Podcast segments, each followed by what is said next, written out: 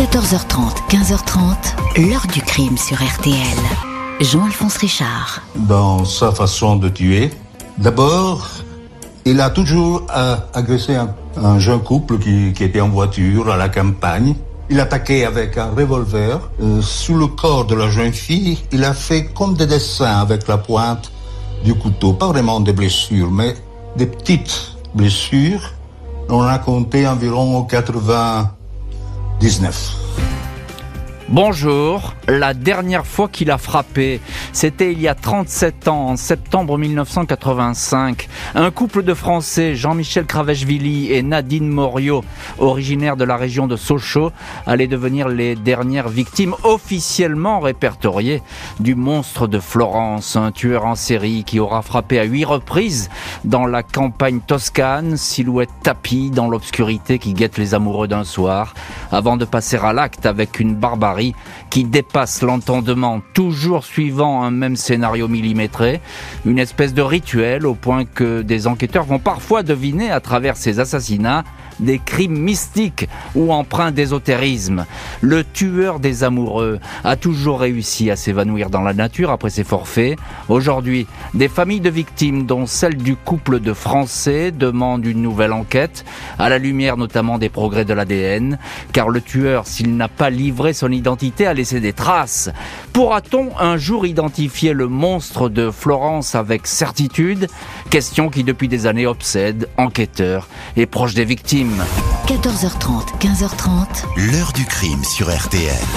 Dans l'heure du crime aujourd'hui, dans les pas du monstre de Florence, un tueur en série d'amoureux que les journaux ne découvrent véritablement qu'à la fin du printemps 1981, même si l'assassin, on l'ignore alors, a déjà frappé auparavant.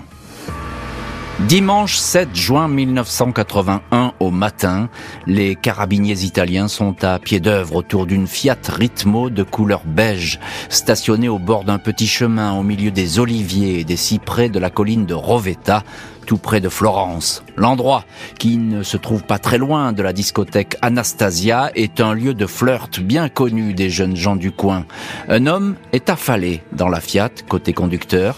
Giovanni Foggi, 30 ans, employé dans une société pétrolière, a reçu trois balles dans la tête. Le meurtrier l'a tué en tirant à travers la fenêtre.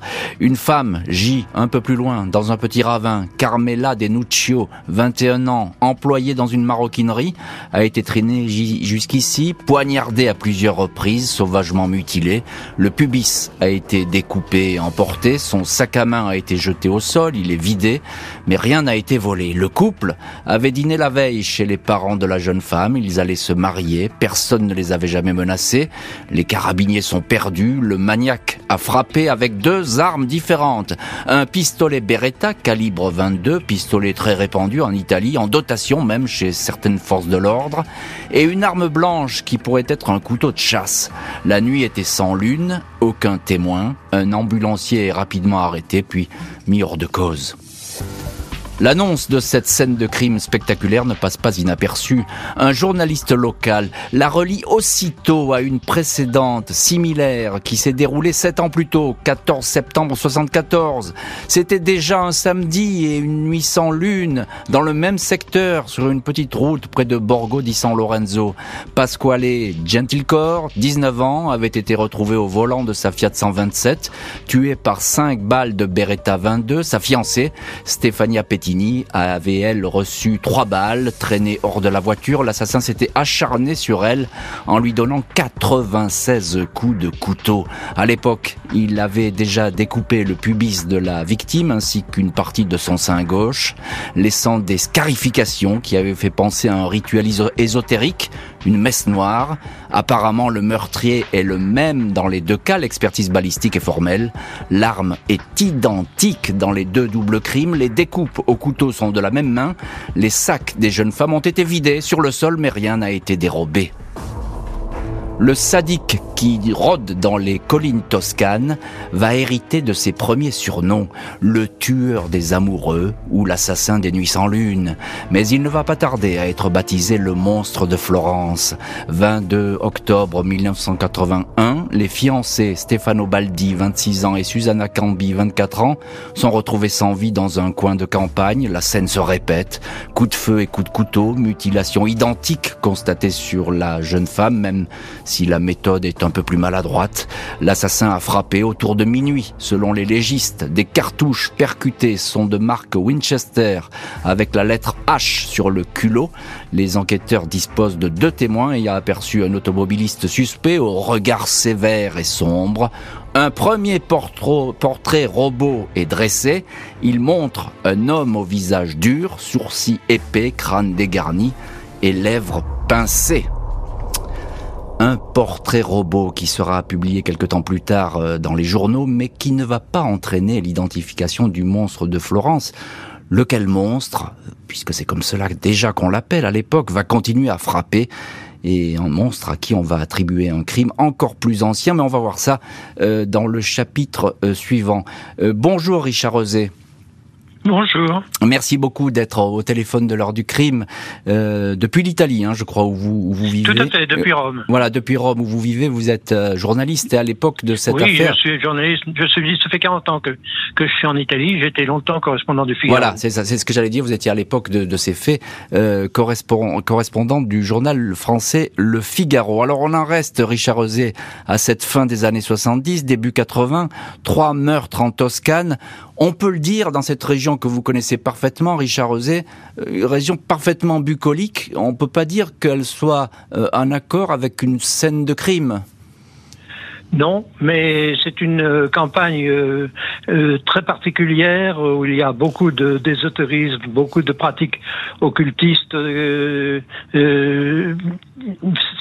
y a un, malaise qui qui, qui qui existe dans cette campagne autour de la ville de Mercatale et dont Pacciani, le, monstre hmm. présumé, était originaire.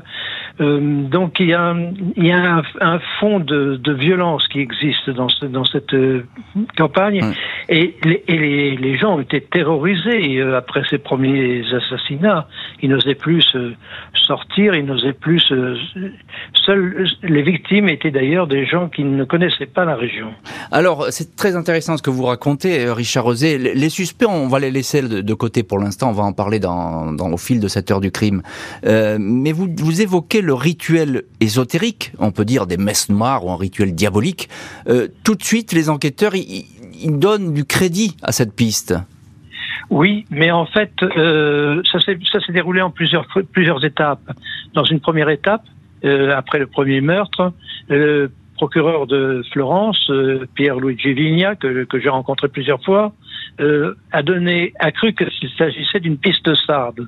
Et, et, un sarde a été arrêté en, 1980, en 1968 et il a fait de la prison pendant deux ou trois ans jusqu'à ce que survienne hmm. le deuxième assassinat en 74. Et à ce moment-là, on s'est rendu compte qu'il ne pouvait pas être hmm. l'auteur du premier meurtre. Mais, mais, mais, dans tous les cas de figure, il y a cette, cette piste, je veux dire entre guillemets, j'insiste un petit peu, mais diabolique, qui, qui est dans l'air du temps. Tout à fait. Et ça va, ça va s'affirmer au fur et à mesure parce que, dans un premier temps, on va inculper Pachani, qui sera arrêté très tardivement, en 1991. Mais ensuite, on va lui trouver des hmm. compagnons, ce qu'on appelle les compagnons de beuverie de Pachani, trois ou quatre personnages assez louches, qui vont finir comme inculpés et co-inculpés. On, va parler, Richard Rosé, on va parler de, on va y venir à Pacciani. Laissons pour l'instant les, les, suspects de côté. Euh, je voudrais qu'on en reste à, ce début d'affaire, cette, scène de crime qui est euh, vraiment euh, très tordue. C'est vraiment l'œuvre d'un maniaque, d'un sadique. bonjour Salvatore Mogeri. Oui, bonjour, monsieur Richard. Merci beaucoup d'être euh, vous aussi en ligne dans l'heure du crime. Vous êtes sociologue, auteur de la Toscane, de Toscane sanglante, les mille visages du monstre de Florence, aux éditions Valsa, publié en 2015. Euh, Salvatore euh, Mogeri, vous nous direz bien sûr pourquoi vous avez enquêté sur cette affaire, et on va y venir dans cette heure du crime. Euh, au début, on peut dire que il y a ce rituel qui existe, dont on a parlé, ces, ces, gestes qui sont reproduits avec ces munitions qui sont toujours identiques. On peut pas dire que le monstre de Florence ne laisse pas de traces. Oui, oui, oui.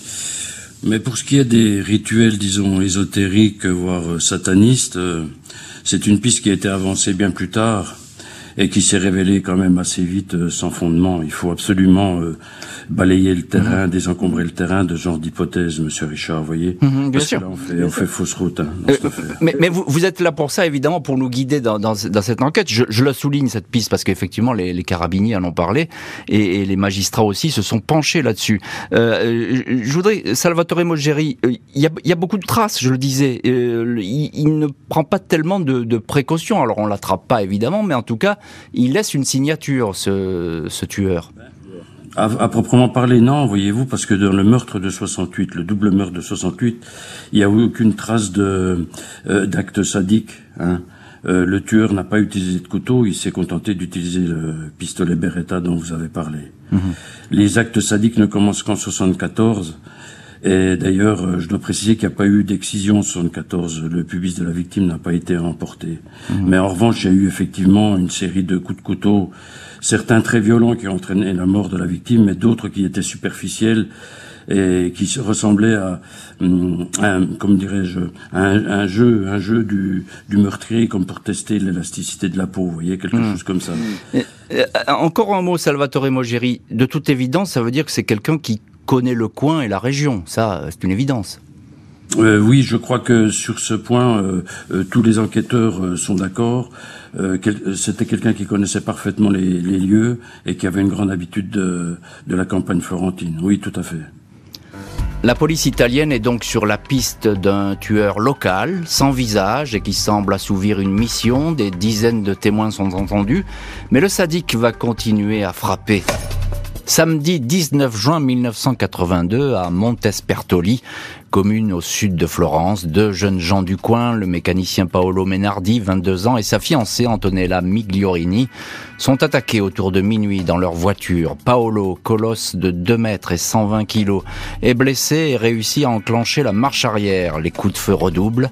Antonella est tuée, Paolo grièvement blessé. Le monstre de Florence laisse derrière lui les douilles Winchester marquées de la lettre H. Cette fois, il ne s'attaque pas au corps de la jeune femme, pas le temps, sans doute dérangé dans cette opération qui ne s'est pas déroulée comme prévu. Paolo respire encore quand le crime est découvert. Il décède le lendemain matin sans avoir repris connaissance. La juge Silvia Della Monica, qui va bientôt diriger une unité spéciale, la SAM pour Squadra Anti-Mostro, la brigade de recherche du monstre, a alors une idée. Elle veut provoquer le tueur. Elle fait donc circuler la fausse information selon laquelle, avant de mourir, Paolo a donné beaucoup de détails sur le meurtrier, mais le monstre de Florence ne va pas se manifester. Seul un sauveteur qui se trouvait sur les lieux du crime recevra d'étranges coups de fil anonymes. Trois couples déjà tués, les carabiniers exhument alors un vieux dossier. Dans la nuit du 21 août 1968, cinq balles avaient été tirées avec un pistolet Beretta calibre 22. Les victimes, un couple d'amants à bord d'une Alfa Romeo Giulietta, un homme et une femme mariée venus flirter sous les arbres aux alentours du cimetière de Signa. Quatre balles pour l'homme, quatre balles pour la femme. Celle-ci n'avait pas subi d'autres sévices. Le mari de la victime avait été interpellé et avait finalement avoué. Il sera condamné en 1973 pour ce double homicide, mais malgré cette condamnation, la justice va revenir sur ses pas et retenir désormais la signature du monstre de Florence dans cette affaire. Le tueur avait en effet laissé derrière lui des douilles portant la lettre H et avait frappé par une nuit de nouvelle lune, dite encore de lune noire, alors que l'astre n'éclaire pas le ciel. Vendredi 9 septembre 1983, deux hommes de 24 ans, des étudiants allemands de l'université de Münster, sont tués de sept balles à bord de leur camping-car Volkswagen dans la campagne de Giogoli. L'assassin a tout d'abord abattu le chauffeur qui porte une moustache, puis a tiré sur l'autre occupant du fourgon qui a une épaisse tignasse blonde. Deux hommes victimes mais les hommes de la SAM, la brigade anti-monstre, sont convaincus que l'attaque est l'œuvre de leur tueur en série. Ils pensent que celui-ci s'est trompé. Il aurait cru que le jeune Allemand, silhouette mince et chevelure blonde, était une femme. 29 juillet 1984, Claudio Stefanacci, 21 ans, et Pia Gilda Rondini, 18 ans, sont mitraillés sur la banquette arrière de leur Fiat Panda. La jeune femme est frappée de plusieurs coups de couteau, son pubis découpé ainsi qu'une partie du sein gauche. C'est la signature du monstre. Des témoins vont décrire un homme costaud, crâne dégarni, bien habillé, qui quelques heures avant la tuerie aurait regardé le jeune couple d'une drôle de façon dans un bar. Un nouveau, nouveau portrait robot va être esquissé, mais la piste va se perdre. Et on va voir que dans le chapitre suivant, que le monstre va s'en prendre une dernière fois à un couple des Français. Euh, il va se manifester, mais ça on en parlera dans le chapitre euh, suivant. Pour l'instant, le monstre est bel et bien dans la nature, dans cette nature euh, toscane. La police, Richard Rosé, journaliste, et à l'époque vous étiez pour le Figaro correspondant à Rome. La police et la justice travaillent, beaucoup d'auditions, il va y en avoir des, des dizaines, des centaines. On peut pas dire que les carabiniers n'aient rien fait dans cette histoire. Effectivement, effectivement. Et la, la squadra anti-crime, anti-monstre, hmm. a même établi une liste de 24 euh, coupables présumés ou suspects présumés, parmi de 26 suspects présumés. Parmi, sur, sur, cette liste figurait déjà le nom de Pietro Pacciani. Hmm. Alors pourquoi pourquoi Pietro Pacciani parce qu'en 1950, Pietro Fascini avait été arrêté une première fois. Euh, à l'époque, il avait une petite amie dans mhm. un bal populaire et elle s'était oui. apartée, elle s'était euh, oui, mais vous, oui, je comprends, je comprends, Richard Rosé, mais vous, vous allez un peu, un peu trop vite dans cette histoire parce que euh, parce que Pacciani, on va en parler. Euh, je voulais juste dire par là que effectivement, c'est une histoire qui mobilise l'opinion et mobilise euh, la police. Hein. On en parle beaucoup à ce moment-là en Italie. Tout le monde, toute la police est sur les dents et ça fait des gros titres. Ça fait des gros titres, bien mmh, sûr. Mmh. Euh, Salvatore Mogeri, euh, sociologue et auteur de Toscane sanglante, les mille visages du monstre de Florence. Euh, il y, y, a ce double crime qui refait surface, euh, double crime daté de 1968. ça, c'est étonnant la manière dont on retrouve cette affaire finalement. Oui. Alors oui, je voudrais dire un mot là pour abonder dans votre sens. Il faut tenir compte de la temporalité de, la, euh, de l'action criminelle de, de, de, ce tueur. Effectivement, euh, on, on, apprend euh, par, des, des, des, des comment dirais-je des, des, informations que je vais dont je vais parler tout à l'heure. On apprend que la, la, première fois où il a où il a frappé remonte à 68. Mmh. Et ensuite il y, a, il y, a, une latence de, de 7 ans jusqu'en mmh. en 74 et de nouveau une, une latence de 6 ans ou l'inverse, excusez-moi, je me rappelle plus si mes calculs sont justes. Et euh, en tout état de cause, à partir de 81, on assiste à un crescendo qui met, euh, bien entendu, la population à l'agonie. Quoi. Mmh. Chaque été, à deux reprises en, plus en 81, le, le tueur frappe, euh, s'acharne de façon sauvage sur les victimes, comme vous l'avez dit. Et, et puis l'été arrive et, l'angoisse, l'angoisse s'installe sur la population et, et, et comment dirais-je, la, la, Florence, la, la, la, Toscane devient étouffante pour euh, pour pour les gens. Et malgré la, le déploiement des, des, des forces de l'ordre, malgré les appels à la prudence, etc., euh, chaque année il arrivera à, à frapper mmh. et, mmh. et, à tuer des couples. Effectivement, donc euh, l'angoisse est au est au plus fort. Quoi. Alors ça, c'est effectivement, vous racontez parfaitement ce climat qui peut régner en Italie, et puis effectivement ces années qui passent, parce que c'est pas quelqu'un qui agit de manière euh, très euh, régulière. Il laisse passer du temps, euh, il revient à la charge, et effectivement toujours avec ce même scénario qui est euh, vraiment euh, très très impressionnant. comment est-ce qu'on remonte jusqu'en 68 Qu'est-ce qui s'est passé pour que les carabiniers d'un seul coup ils mettent la main sur ce dossier? C'est très simple, c'est très simple. après l'agression de, de 82, la police reçoit une lettre anonyme avec un, un, un, euh, un article de presse qui remonte à 73 euh, ou 74, Euh, non, attendez, je me, je me mélange. Qui remonte euh, si si, c'est ça en 73-74, parce que le premier crime a eu lieu en 68, et un article de presse qui relate ce, ce double crime euh, de 68 et euh, où il apparaît effectivement que les douilles et le pistolet qui avaient mmh. été utilisés par le tueur sont les mêmes que ceux qui ensuite sont utilisés dans les autres doubles crimes.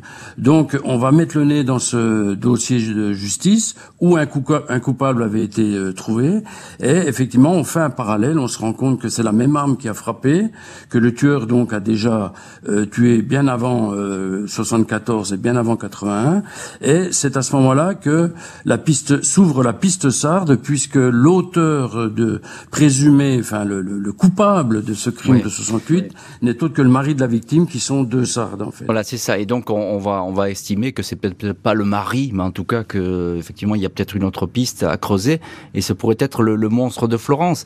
Euh, Richard Rosé, quelques années plus tard, là, je fais un petit bond, mais 1989, il va y avoir un rapport des, des profilers, comme on dit, du FBI américain. Les, Italiens vont faire appel au, au, au, FBI pour essayer de savoir qui il est, ce monstre. Tout à fait, tout à fait. Et, est-ce qu'on sait ce que dit ce rapport? Euh, Oui, enfin, le, le, rapport ne précise pas, ne cible pas précisément Pacciani, qui est encore en liberté.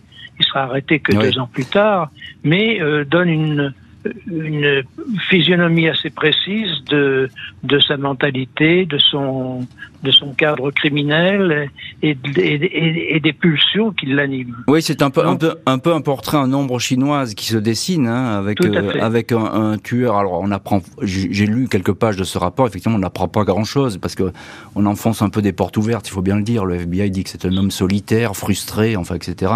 Il y, a, il y, a, un peu tous les poncifs euh, euh, qui reviennent. Salvatore, allez-y, allez-y, Richard Osé. Non, simplement, euh, simplement, quand ils établissent cette liste des 24, 26 suspects qui leur semblent, euh, qu'il faut, sur lesquels il faut enquêter, euh, et que le nom de Pacciani apparaît, on mmh. va revoir euh, les faits antérieurs imputables à Pacciani, mmh. et on retourne sur ce mmh. meurtre de 1950 68, euh, de, de, 68. Ouais, non, ouais. mais il avait, attendez, attendez, il avait, il avait commis un premier meurtre. En ah oui, non, mais ça, ça, ça, ça, effectivement, mais ça, c'est, ça, c'est l'histoire de, de, de, Pacciani. Encore une fois, on va y venir, vous inquiétez pas. Euh, je vous le promets, Richard Rosé, on va en parler de Pacciani. Le tueur des collines toscanes va croiser une fois encore la route d'un couple, Jean-Michel Cravèche-Villy et Nadine Morio. Ils s'apprêtaient à rentrer chez eux dans l'est de la France. Lundi 9 septembre 1985 à 13h45, un cueilleur de champignons qui arpente un sentier de la commune de San Carciano in Val di Pesa, à 10 km de Florence, découvre un corps ensanglanté, celui du français Jean-Michel Cravechvili, 25 ans, musicien, batteur de jazz, un deuxième corps mutilé sous une tente, il s'agit de sa compagne Nadine Morio, 36 ans, séparée de son mari, gérante d'un magasin de chaussures à Audincourt, près de Sochaux. Le couple s'était arrêté dans ce coin tranquille, ils devaient reprendre ensuite leur route vers le nord, vers Bologne, pour rejoindre l'est de la France où ils habitent. Ils ont été attaqués alors qu'ils se trouvaient à l'intérieur de leur tente de camping, on leur a tiré dessus, Nadine est morte sur le coup. Jean-Michel a essayé de s'enfuir, mais l'inconnu l'a rattrapé et l'a poignardé. Le tueur s'est ensuite adonné aux mutilations habituelles sur le corps de la femme. Aucun doute, le monstre de Florence est derrière l'assassinat du couple de Français. La façon d'opérer et l'arme utilisée en témoignent, alors qu'il a toujours été d'une prudence extrême. Le tueur revendique cette fois son crime. À sa façon, morbide. Dans la semaine, la procureure de Florence, Sylvia Della Monica, reçoit une lettre anonyme. Son nom et son adresse ont été collés avec des lettres découpées dans un magazine. À l'intérieur, protégé par une feuille de papier, il y a un petit sachet en plastique qui contient un lambeau de chair humaine. Les légistes et biologistes identifient comme un morceau de sein gauche de la dernière victime, Nadine Morio. Euh, le correspondant a pris soin d'appliquer le timbre de l'enveloppe et de fermer la même enveloppe avec de la colle. D'autres lettres anonymes attribuées au monstre, l'une d'elles contenant une cartouche de Winchester marquée du H, sont envoyées à deux substituts du parquet de Florence. Et on vous retrouve dans cette heure du crime Salvatore Mogeri, sociologue, auteur de Toscane sanglante et les mille visages du monstre de, Florence. Euh, si vous avez fait toute cette enquête et vous êtes intéressé à cette histoire, c'est pas par hasard euh, si Salvatore Mogeri, Jean-Michel Kraveshvili, la victime française, l'une des deux victimes françaises, était un ami d'enfance. Oui, c'est exact, Monsieur Richard. Nous étions voisins, nos deux familles euh, se côtoyaient, on allait fréquenter les mêmes écoles. Et nous avons euh, grandi ensemble, euh, approfondi notre amitié. Nous avons commencé à faire de la musique ensemble. Mhm. J'avais 15-16 ans, il en avait deux, deux de moins. Et notre amitié s'est affermie au cours des années. C'était alors je connaissais très bien on, comprend bien évidemment votre votre démarche qui est, où il y a beaucoup euh, d'affection aussi pour la, personne de, Jean-Michel Kraveshvili euh, avec euh, ce, crime horrible qui est attribué au monstre de Florence. Ça fait pas l'ombre d'un doute. Il y a, tout de même un élément très important, Salvatore Mogeri, c'est cette lettre qu'il écrit à la procureure et, et, puis lettre qui va suivre ensuite auprès des, des, substituts de la République de Florence. on a l'impression qu'il signe effectivement ces crimes là cette fois, une bonne fois pour toutes. Oui, ce courrier euh, horrible euh, indique la volonté du tueur ou des tueurs, je ne sais pas, de euh, affirmer ça ou leur suprématie sur le déroulement des événements. C'est une sorte de pied de nez aux, aux, forces de l'ordre qui recherchent depuis depuis 18 ans 17 ans, c'est ce responsable. Et après cette, ce dernier coup d'éclat, il semblerait qu'il ait arrêté de, de commettre ce type de crime en tous les cas. Comment est-ce que vous l'analysez ça, Salvatore Mogeri? Parce que c'est important. Euh, est-ce qu'il, est-ce qu'il finalement il, il s'est dit voilà, je signe et c'est terminé, ou bien c'est le fruit du hasard? On a l'impression que c'est pas innocent cette, cette suite de courriers. Écoutez, je, euh, la traque au tueur se faisait quand même de plus en plus pressante. Peut-être que la police, la gendarmerie, à force de fouiller dans tous les recoins à la recherche du coupable, a fini par effleurer euh, quelqu'un. Enfin, celui-ci, il hmm. s'est dit qu'il était peut-être temps pour lui d'arrêter de ce genre de crime, parce que rien ne dit qu'il n'a pas continué sous d'autres formes à assassiner des gens, on n'en sait rien. Il y, a, une dimension très perverse dans, dans, ce que fait le, le, monstre de Florence. On a l'impression que c'est quelqu'un quand même qui est, qui est intelligent et qui a envie aussi de jouer avec euh, les enquêteurs, avec la curiosité des, des, des magistrats. Ah oui, il est dans la provocation, à l'évidence, non? C'est ce que c'est ce que son comportement laisse entendre. Euh, il, tue avec sauvagerie, avec euh, comment dirais-je des, pulsions sadiques évidentes. Hein. Euh, il signe ses crimes de façon horrible et ensuite, effectivement, il communique de cette façon par ce courrier atroce avec le public et tous ceux qui le cherchent en leur disant vous mourrez jamais. Mmh. C'est comme ça. le jeu du chat et de la souris, là, c'est vraiment le, cas. Hein. Oui, mmh. oui. Mmh. Après la mort des Français, le tueur des collines toscanes va arrêter de faire parler de lui. Le décompte s'arrête donc à huit couples assassinés. Un homme va finalement apparaître comme le suspect numéro 1. 17 janvier 1993, les carabiniers arrêtent un agriculteur de la région, le dénommé Pietro Pacciani. Il a déjà été condamné à 13 ans de réclusion pour meurtre. Il est également accusé d'avoir violé ses deux filles. Les enquêteurs le soupçonnent d'être le monstre de Florence. C'est un habitué du coin. Les procureurs le dépeignent comme un personnage brutal et un obsédé sexuel. D'autres hommes, des amis qui l'accompagnaient dans ses sorties pour aller voir des prostituées sont également arrêtés, soupçonnés d'avoir été complices des crimes. Pacciani est inculpé pour sept des huit doubles meurtres. L'accusation exclut le tout premier, celui de l'année 1968. Un an après son arrestation, il est finalement condamné pour six des huit crimes imputé au monstre de Florence, condamnation qui démontre qu'il pourrait donc y avoir plusieurs auteurs. Deux ans plus tard, Pacciani est blanchi en appel, décision annulée. Pietro Pacciani doit être rejugé, mais ça ne sera pas le cas.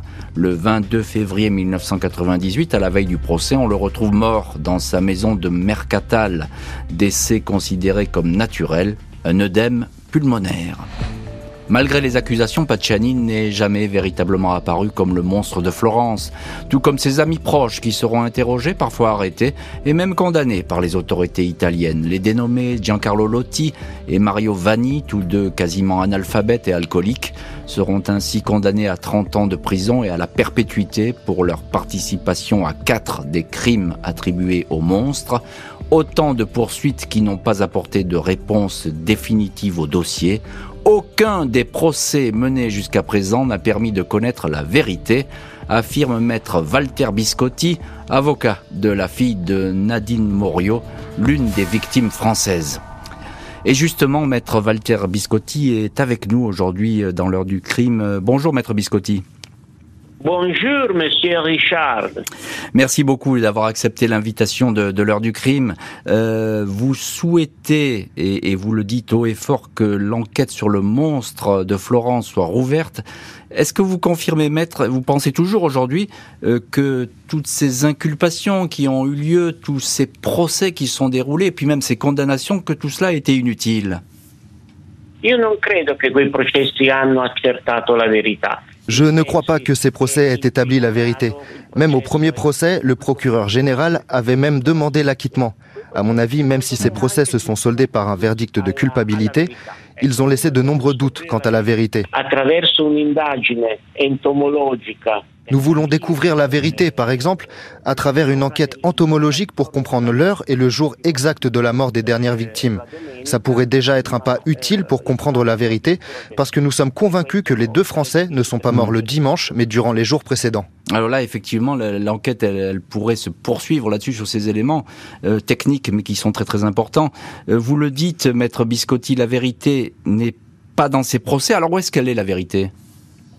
La verità c'è, ma sepolta nelle carte processuali. La vérité est là, mais elle est enfouie dans les documents judiciaires. Et nous voulons la chercher, même si cela signifie chercher une aiguille dans une botte de foin. Avec mes collègues, nous sommes prêts à tout. Alors, euh, on, entend bien euh, ce que vous dites, euh, maître Walter Biscotti, et vous défendez les familles des victimes, en tout cas celles qui ont décidé que l'enquête soit relancée. Richard Rezé, là, on, y vient effectivement à ce, ce Pacciani qui est, le, suspect numéro un. Alors, un mot sur ce personnage qui va faire couler beaucoup d'encre. Pacciani est un personnage violent. Il a été partisan pendant la dernière guerre mondiale il a été également, il était réputé pour euh, pour ses colères, pour ses pour ses casser, casser la figure euh, facilement à ses à mmh. ses comparses. Euh, il était très violent et très violent au point d'ailleurs de frapper euh, sa femme de manière répétée et de violer ses deux filles qui viendront témoigner à mmh. son procès contre leur père. Euh, c'est un personnage euh, qui aime aussi euh, la chasse. C'est un personnage. Et alors à son procès, il s'est révélé euh, absolument incroyable. D'abord, il a toujours nié être l'auteur des, mhm. des, des, des, crimes qu'on lui imputait. Euh, il a invoqué, il, pleurait un peu pendant les, les, sa comparution. Mhm. Il brandissait des images euh, de, saintes en disant euh, Dieu, Jésus est mon frère, mhm. je le prends à témoin. Enfin, et jamais il ne répondait aux questions qu'on lui posait et qui étaient importantes. le, le, pardon? non, non. Et pourtant, il va être condamné, hein? Il va être condamné. Il va être condamné parce que les preuves sont quand même là. Hein, il faut, faut pas. Alors pourquoi est-ce qu'on est, comment est-ce qu'on est arrivé à lui par dans la liste des 26 suspects établis par la, par la procure euh, anti anti monstre Bien parce que euh, en 1951, il avait été condamné une première fois pour le meurtre de, du petit ami de. Ce, il était fiancé à une jeune fille et lors d'un bal, elle s'est, mhm. elle s'est elle, s'est mise à l'écart avec euh, un copain de, de rencontre. Et lui, il va assassiner à coup de couteau le, garçon mhm. et va violer la, jeune fille euh, à côté du cadavre. Et euh, quand on lui demandera mais pourquoi vous avez fait ce double crime, il dit ah ben je sais, je sais pas, j'ai été poussé par le, une colère subite parce qu'elle montrait son sein gauche, son sein gauche. Ah oui, bien sûr. Alors là, le sein, qui, ensuite, sur ces cadavres, qui, ont été... il, retirait toutes ces victimes qui a, qui a, été découpé sur plusieurs victimes. Effectivement, alors là, c'est extrêmement troublant ce que vous dites, euh, euh Richard Rosé. Vous nous éclairez vraiment pourquoi ce, euh, ce personnage avait pu être euh, inculpé et jugé. Salvatore Mogeri, en dépit de ce que dit Richard Rosé et des, des éléments qui, ont, qui vont contre Pacciani, finalement, il va y avoir des doutes. Et on n'est pas sûr qu'il soit le monstre ou peut-être un des monstres. Écoutez, je suis obligé de m'inscrire en faux contre ce que vient de dire Monsieur Eusé. Hein. Euh, à l'inverse, je suis tout à fait d'accord avec ce que nous a dit euh, Maître Biscotti. La vérité n'a pas été rendue dans cette affaire, et on se moque du monde avec euh, ces histoires de Pacciani mm. et des copains du goûter, là, ou des copains de Beuvry. Mm. Je veux dire, ces histoires de Saint-Gauche, c'est une énorme foutaise. Je vous fais remarquer que les premières excisions concernaient le pubis.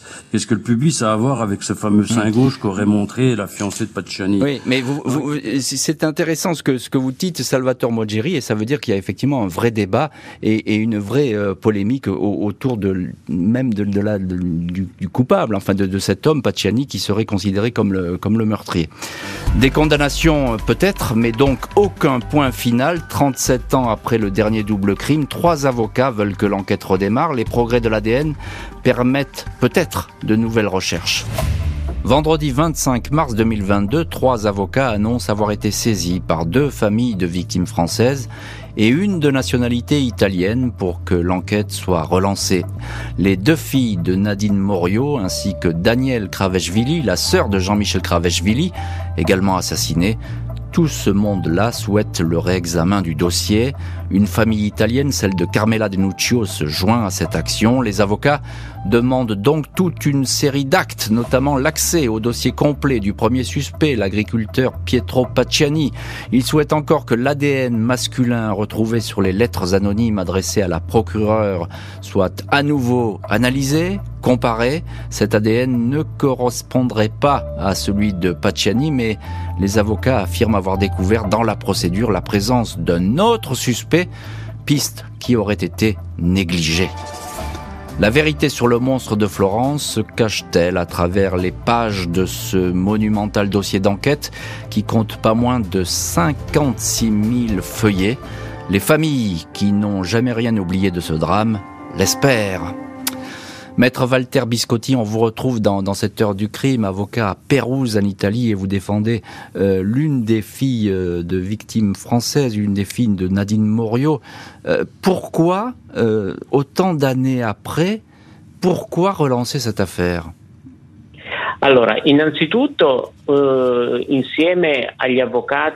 Tout d'abord, avec mes collègues Vieri Adriano et Antonio Mazzeo, nous assistons certaines familles qui souhaitent faire rouvrir le dossier. Noi siamo convinti che è un diritto delle famiglie nous sommes convaincus que les familles ont le droit de connaître la vérité et obtenir justice. Avec mes collègues, nous pensons que la justice n'a pas été rendue par les procès qui ont eu lieu, ne serait-ce parce que ces procès n'ont pas couvert tous les doubles meurtres, mais seulement 4 sur 8. Alors vous avez, maître, euh, demandé beaucoup d'actes. Euh, vous voulez vraiment qu'on relise de A à Z ce dossier. Et vous comptez, je crois, énormément, parce qu'on on, s'est parlé avant évidemment de cette interview, vous comptez énormément sur la recherche ADN Guardi, allora, siccome le indagini tutto sommato sono ferme Les enquêtes ont été arrêtées d'un point de vue scientifique il y a 30 ans. Et aujourd'hui, il y a certainement des méthodes d'enquête qui n'étaient même pas concevables il y a 30 ou 40 ans. Nous savons qu'il y a de l'ADN, par exemple, dans les enveloppes et les lettres qui ont été envoyées aux trois procureurs qui enquêtaient à l'époque. Un ADN a été isolé et un autre ADN a été retrouvé sur la dernière scène de crime.